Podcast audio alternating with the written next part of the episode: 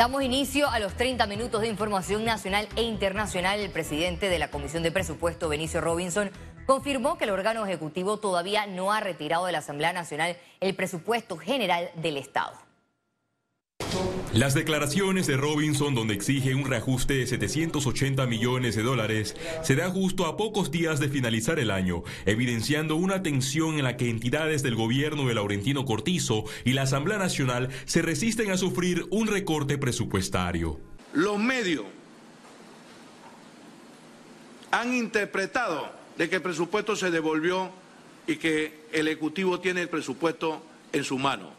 Yo no sé qué está haciendo el ministro Alexander. No sé qué está haciendo el Ejecutivo, pero lo que tiene que hacer el Ejecutivo es aprobar lo que nosotros destinamos. El diputado independiente Juan Diego Vázquez cuestionó la ausencia de un llamado a sesiones extraordinarias. ¿Cómo lo van a hacer si tenemos un proyecto en la comisión? Y eso es cierto.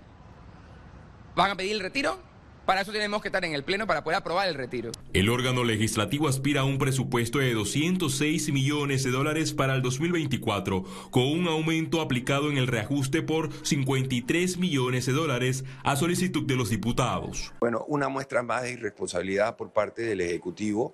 Ellos saben que esto se debió haber dado hace ya mucho tiempo, no esperar hasta el final. Va a haber menos recursos, por lo tanto tiene que haber menos gastos. Sabemos que vienen las elecciones, bueno, no van a poder contar con esos recursos que contaron en el pasado. El artículo 272 de la Constitución señala que si el presupuesto general del Estado no es votado a más tardar el primer día del año fiscal correspondiente, entrará en vigencia el proyecto propuesto por el órgano ejecutivo que se adoptará a través de un consejo de gabinete. Félix Antonio Chávez, Econius. Los integrantes del Comité Nacional del Sistema de Alerta AMBER aprobó este viernes el protocolo tecnológico para la activación de este sistema de advertencia. Durante esa reunión del comité también se asignaron los roles y responsabilidades de las entidades luego que se empiece a utilizar la alerta AMBER. Las normas fueron aprobadas por los ministros de Gobierno Roger Tejada, el de Seguridad Juan Manuel Pino y de Desarrollo Social María Inés Castillo. El distrito de San Miguelito busca una salida ante la recolección de la basura que se ha convertido en un problema de salud pública en sus corregimientos. Caminar o conducir por San Miguelito en muchas ocasiones es una odisea por la gran cantidad de desechos.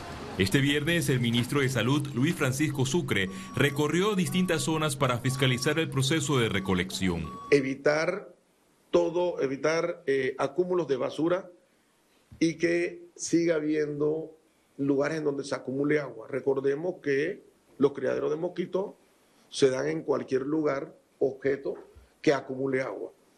La basura en estos momentos, la mala disposición de la basura, son criaderos de mosquitos. Y eso es parte del problema que tenemos. El alcalde Héctor Valdés Carrasquilla culpó a la empresa Revisalud encargada de la recolección de la basura. Hace dos semanas hemos estado permanentemente diciéndole a la empresa que hay un malestar, por parte de la ciudadanía frente al servicio que ofrecen y que en el mes de diciembre, que era un mes de mucha demanda en consumo de basura, había que actuar. Le hemos estado exigiendo de todo. Los trabajadores de la empresa recolectora denuncian violaciones laborales e improvisación para cumplir con el contrato pactado. Camiones no hay, señores. ¿De dónde sacaron volquetas estos dos días? Van a hacer magia hasta el lunes vengan el martes, vengan el miércoles, van a encontrar lo mismo de basura. En medio del problema, las autoridades locales aspiran a que otra empresa se encargue de la recolección de la basura en San Miguelito. Félix Antonio Chávez, Econius. Sin importar dónde estés, Trifte Panamá está siempre cerca de ti, con 11 sucursales en todo el país. Para reservaciones, visítalos en panamatrifte.com. Presenta Economía.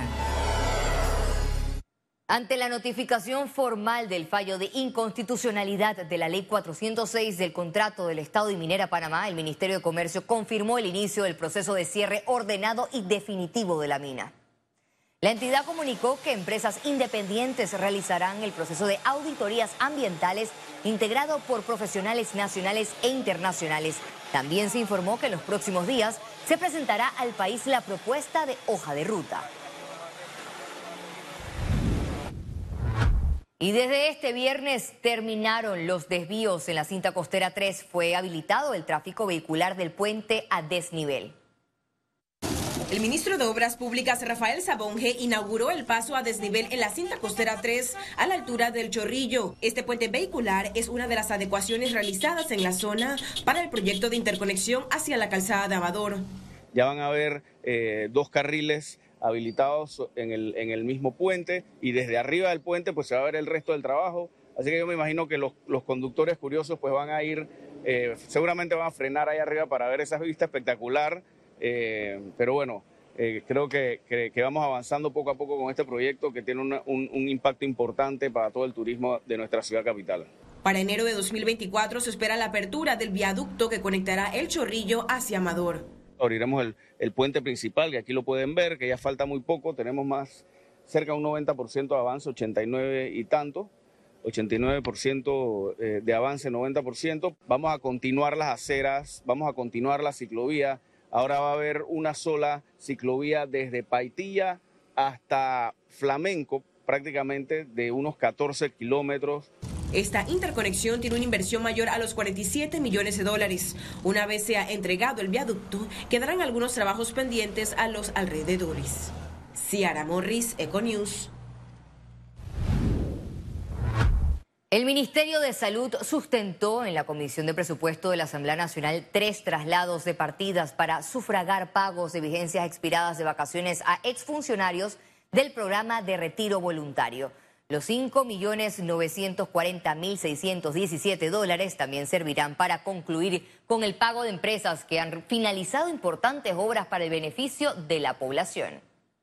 Eh, nosotros como ministerio, al igual que la ciudadanía, estamos eh, con la necesidad eh, y el deseo y la voluntad política de hacer realidad la obra, el nuevo hospital del Instituto Oncológico. Sin embargo, eh, todo depende de las arcas del Estado, que podamos eh, tener eh, o, contemplar el financiamiento para esta magna obra.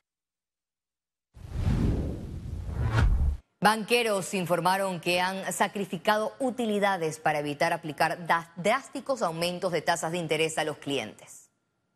Las calificadoras de riesgo han mantenido el grado de inversión a Panamá, pero han bajado su perspectiva de estable a negativa por gobernanza débil en el país y una menor eficacia en la política fiscal.